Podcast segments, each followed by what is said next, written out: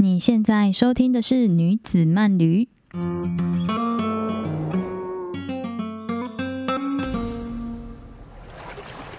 嗨，我是玉米，让我们一起跟着节气去旅行吧。你多久没有旅行了？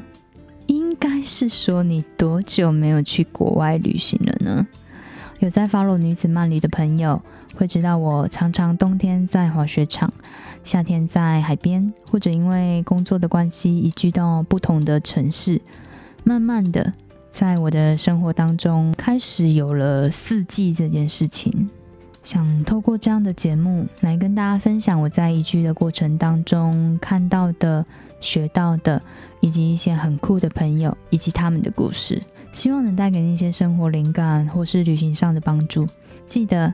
每一集节目后段都会有三个实用的重点小提醒，别忘了记得收集起来哦。我们一个月两次线上见。